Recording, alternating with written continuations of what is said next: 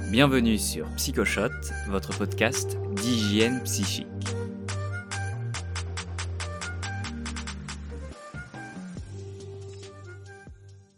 Je ne laisserai pas Je- l'immoralité du discours politique reprendre je, le dessus. Je ne, je ne sais pas pourquoi euh, Madame Royal, euh, d'habitude calme, a perdu ses nerfs. non, je ne perds pas mes nerfs. Je suis en parce colère. que Avez-vous déjà regardé un débat politique en compagnie de deux personnes aux opinions opposées?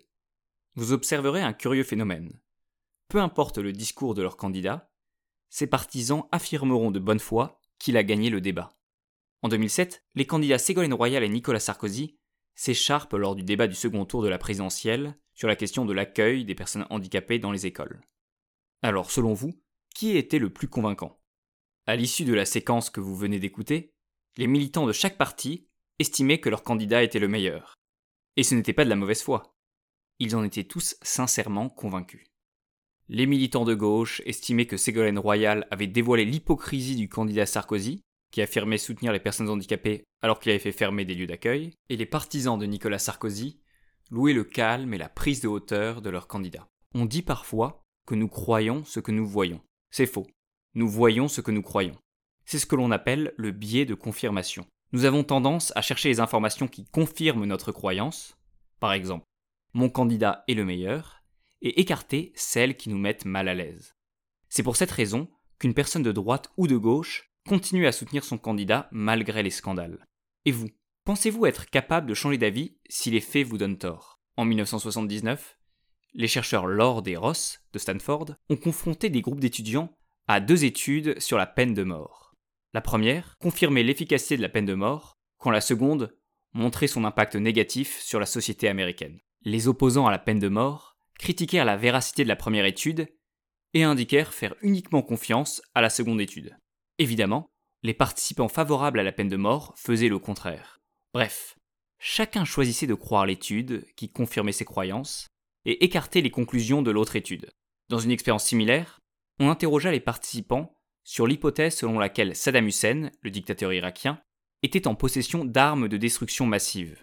On transmettait aux participants un discours du président George Bush en faveur de la guerre en Irak, puis quelques minutes plus tard, un rapport de la CIA qui indiquait qu'il n'y avait pas d'armes de destruction massive en Irak. Résultat de l'expérience, les participants qui étaient pour la guerre en Irak ne changeaient pas d'avis malgré le rapport de la CIA.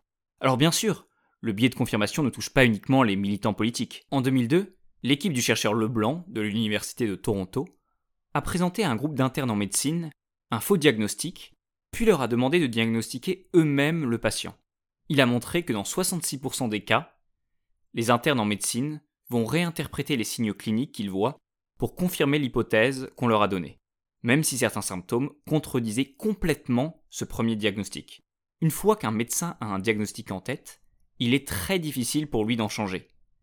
Et il en va de même des policiers ou des juges. Des travaux ont montré qu'une fois qu'ils sont convaincus de la culpabilité d'un accusé, ils ont tendance à ignorer les preuves de son innocence.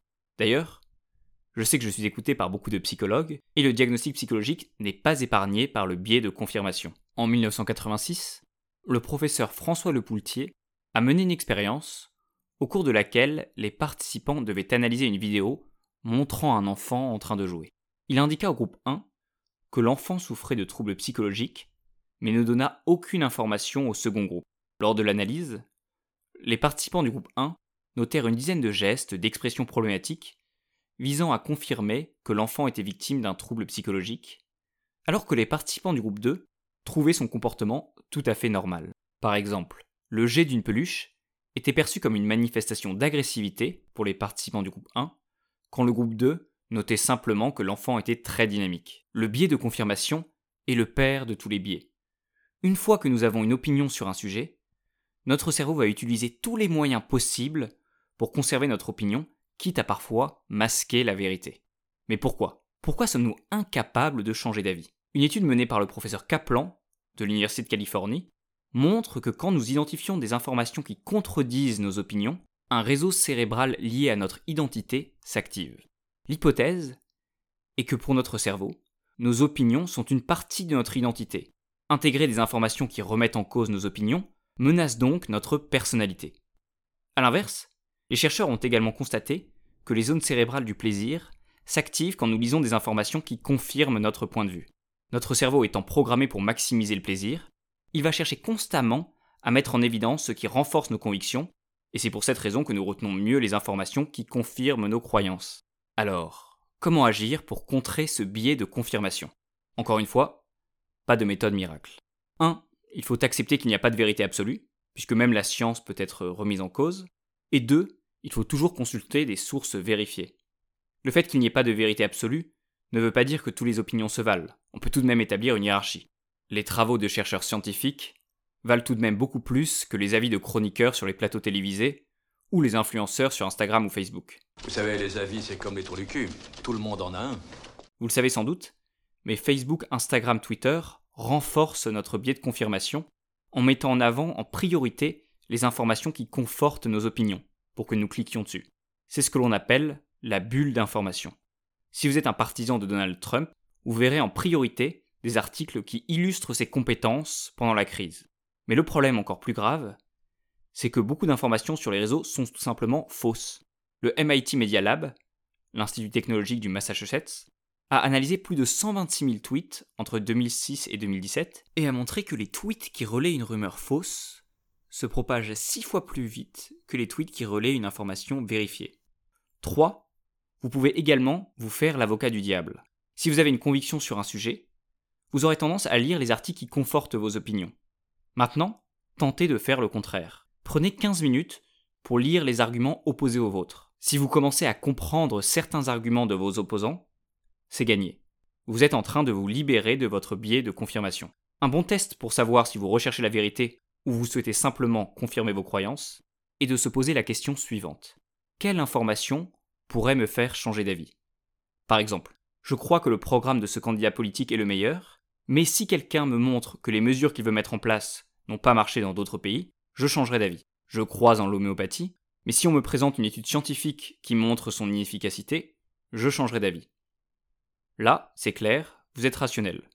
Vous avez une conviction, mais vous êtes prêt à en changer si vous trouvez des informations qui la contredisent. Si vous n'arrivez pas à identifier une information qui pourrait vous amener à changer votre opinion, c'est sans doute que vous n'êtes plus dans le domaine rationnel, mais dans la croyance. Bon, je suis d'accord, c'est beaucoup de travail tout ça. Existe-t-il une solution plus simple pour être plus ouvert aux opinions d'autrui? Oui, les champignons magiques. Ce n'est pas une blague. Des chercheurs d'Oxford ont montré que la psilocybine, la molécule des champignons responsable des hallucinations, pourrait également changer les opinions politiques. Plusieurs mois après avoir consommé cette substance, les participants de l'expérience se montraient moins autoritaires et plus ouverts aux opinions différentes. Demain, je vais aux champignons avec toi. Attention, les résultats de cette expérience doivent être encore confirmés par d'autres études.